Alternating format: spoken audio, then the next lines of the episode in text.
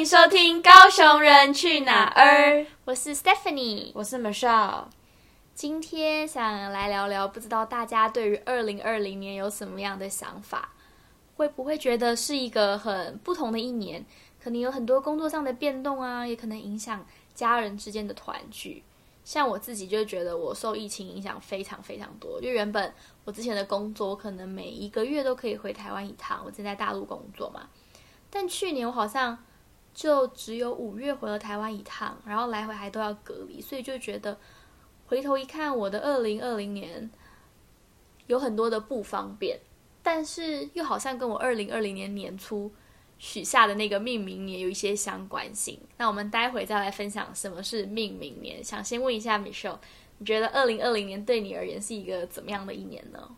我觉得是蛮有趣的一年，就是可能因为疫情的关系，所以就是这个世界好像跟过去我们所就是面对的这个世界好像完全的截然不同。嗯，然后我觉得相信大家也会觉得很奇怪，都已经过了。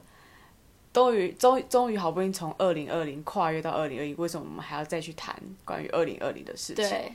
但是我觉得这也是蛮有趣的，因为我们其实今天想要跟大家讨论的主题是关于命名年的事情，所以才会让我们带到过去这个二零二零的事情。那 Stephanie，你的二零二零你觉得是怎么样？我觉得我的二零二零有很多的好像限制吧。嗯。但是因为一开始，呃。我原本许下的命名年是扩张，所以我往回头看，二零二零年好像哎，真的有很多的扩张。就比如说，我从呃浙江的北方搬到了浙江的南方，嗯，然后我原本担任的是总台的秘书，可是我跳脱到一个完全不同的领域，我去当了零到三岁的早教的老师。对，所以对我自己而言，我回头看，我原本在一月，去年一月说，OK，今年我是扩张的一年。好像我十二月去审视自己整年发生的事情，觉得这个扩张超乎我所求所想的，嗯，就很神奇的一件事情。对，就你可我记得那时候他跟我分享，他可能觉得他以为他的扩张会是在他原本那个当总裁秘书的的领域这边扩张，就殊不知他后来竟然还跑去当了。早教的老师，对，因为我觉得，就我自己人的认知，感觉扩张这件事情，好像就是你必须要有突然的 promote，然后你就突然升迁了，或者你突然被加薪，对，或者是好像比如说进到家庭，就是一个你想象当中的事情。可是我发现去年所发生的事情，都是我从来没有想过的，对对。然后我比较像是我去年的命名年是 有点好笑，就是神奇到不行的奇幻一年。我当初命这年的时候就觉得有点白痴嘛，这到底在命什么？但是那真的是我刚开始一时的想法。然后我去年的年底就是回头看这一切的时候，觉得哇塞，真的很神奇到不行的原因是，其中一点就是我既然怀孕，嗯，然后因为。那个怀孕不是在我，应该说我们有预期有小孩，但可能不是在那个时间点，对，但是却在那个时间点怀上，我就觉得是一件还蛮神奇的事情。嗯，然后另外就是可能对于去年我们在加州的时候，我们在一个学校，然后有很多对于呃自己个人生命的挑战，然后开始了一些不一样的事情。例如说，我觉得我从来一辈子都不会，我觉得我一辈子不会在舞台上跳舞，可是我去年却竟然在舞台上跳舞。然后我以为我不会做了什么事情，可是，在去年我竟然在我生命中竟然神奇的就这样发生，所以我就觉得还蛮有趣的，就是冥冥之中好像，呃，很多事情的发生都跟我当初年初命的这个年有所相关。嗯嗯。那我觉得大家听到这里应该还蛮好奇，到底什么是命名年？对。你说你要不要跟我们先也分享一下什么是命名年呢？嗯，我觉得命名年好像是。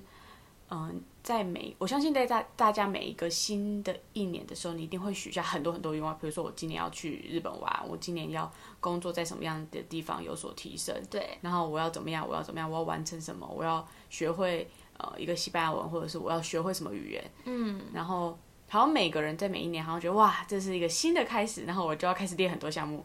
但对我来讲，这命名年好像是一个。嗯，你给这个新的一年的一个祝福，对，然后期许自己可能可以跟你所呃取的这个名字有所相关，嗯，所以命名年比较像是我个人觉得比较像是一个给自己期在这一年的期许，然后呃，因为你知道你心里没有这样的期许，好像你冥冥之中你的每一步都好像跟这个有所相关。对，我觉得接续刚刚敏秀讲，我跟他的想法也蛮类似的，就是我觉得好像新的一年开始，大家都有一个很长的梦想清单，对，就包含我自己也是，我都会列出来，就是像我今年我就想，我今年不管怎么样，我一定要买一台相机，对，然后我就是会有一二三四五六七八，所以我觉得这样没有不好。只是有的时候，可能你你列的，比如说工作升迁啊、买车买房啊，或者是什么早睡早起，你在实行一两个月以后，你就会发现，哈，我每天都熬夜，然后或者是我根本早上起不来啊，然后或者是车子房子的头期款我根本没有存到，你就会有一点小小的放弃，觉得真的这一年好像完蛋了，我好期待，比如说二零二一了嘛，我好期待二零二零二零二二赶快来这样。对，所以我觉得就是这样子，感觉好像。命明年，我自己会觉得给年初自己一个机会，去期待你这一年可以成为一个怎么样的人。对，而且这个不会，好像你这个月没有达成，你下一个月就达成不了。对，而是它是一个长期一年的时间，你去审视自己，你也没有办法像去年米秀的那个呃神神奇到不行的奇幻一年，但是我自己是扩张。在每一个时间很短，可能一周、两周、一个月，我们是看不出来的。对。可当我们一整年回头去看的时候，就发现，哦，原来真的跟我们当初所命的年有这么高的神似。对。类似这样。那呃，你通常都是怎么样去决定你的命名年？我吗？我通常其实都会在，比如说，假如是二零二一年好了，我可能差不多十一、十二月就会开始想，我下一个年度要命什么年。嗯。然后我可能会。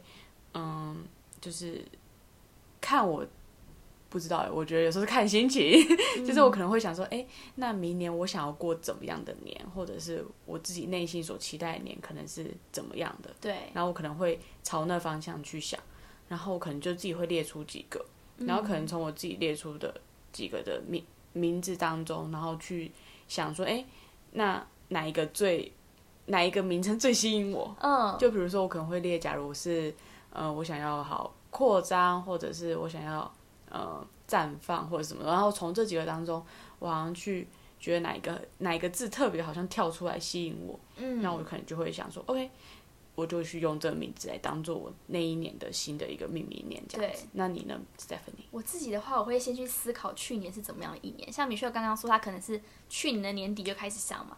我比较怪，我是大概都从农历年前 是我的一个时间点，然后会去思考，OK，去年是一个怎么样的一年？对。然后我也会去想新的一年，就是感觉一二月对我而言是先有点试试水温，看看哎这个年我自己就是感觉起来怎么样，然后我再去想今年是怎么样的一年。嗯。然后我觉得也是一个提醒吧，就是可能我。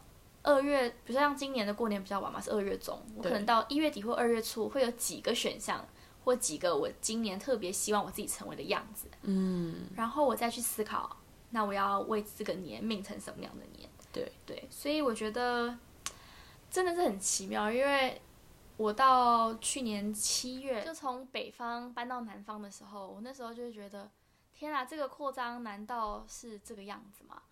然后在真正进去不同的产业以后，就你也不要给自己压力太大。但是你不同不停的回去看你这一年或这段时间所经历的，会有一种我不太确定是不是因为你心里所想的，然后你也一直给他一种正面的能量吧。嗯。所以你慢慢的就会让这些事情成就起来。对。所以我觉得也是一个能量，就是命年的存在。我觉得不是好像算命啊，就是告诉你你今年一定要怎么样怎么样怎么样，而是给我们一个信心。对去相信今年会在我们所说的去成就，因为我有时候觉得人所说出来的话真的很有能量，对，是很有能量的。对，而且尤其是你觉得，呃，我们年初的时候是带着这么多的期待，或者带着这么多的盼望去许下这个年，你这一年一定会按照你所说的这样去成就，所以我觉得你给自己的信心也很重要。嗯，所以也鼓励大家可以想想看你今年。才过应该还不到一个月，对你今年也可以想想看，哎，好像已经过一个月了。会说什么？就是你可以想想看，就是你想要命什么年，然后你给自己的新的一年的期许可能是什么？然后我相信，不管你命什么年，今年一定都会是最棒的一年。对。然后我们之后也会在 Instagram 跟大家分享我们到底病了什么年。对，尤其下周就要农历新年了嘛，也希望大家可以花一点时间跟自己相处，然后。也为这个即将又要展开的一个新的开始，许下一个属于你自己的年吧。然后欢迎大家跟我们分享哦，祝大家新年快乐！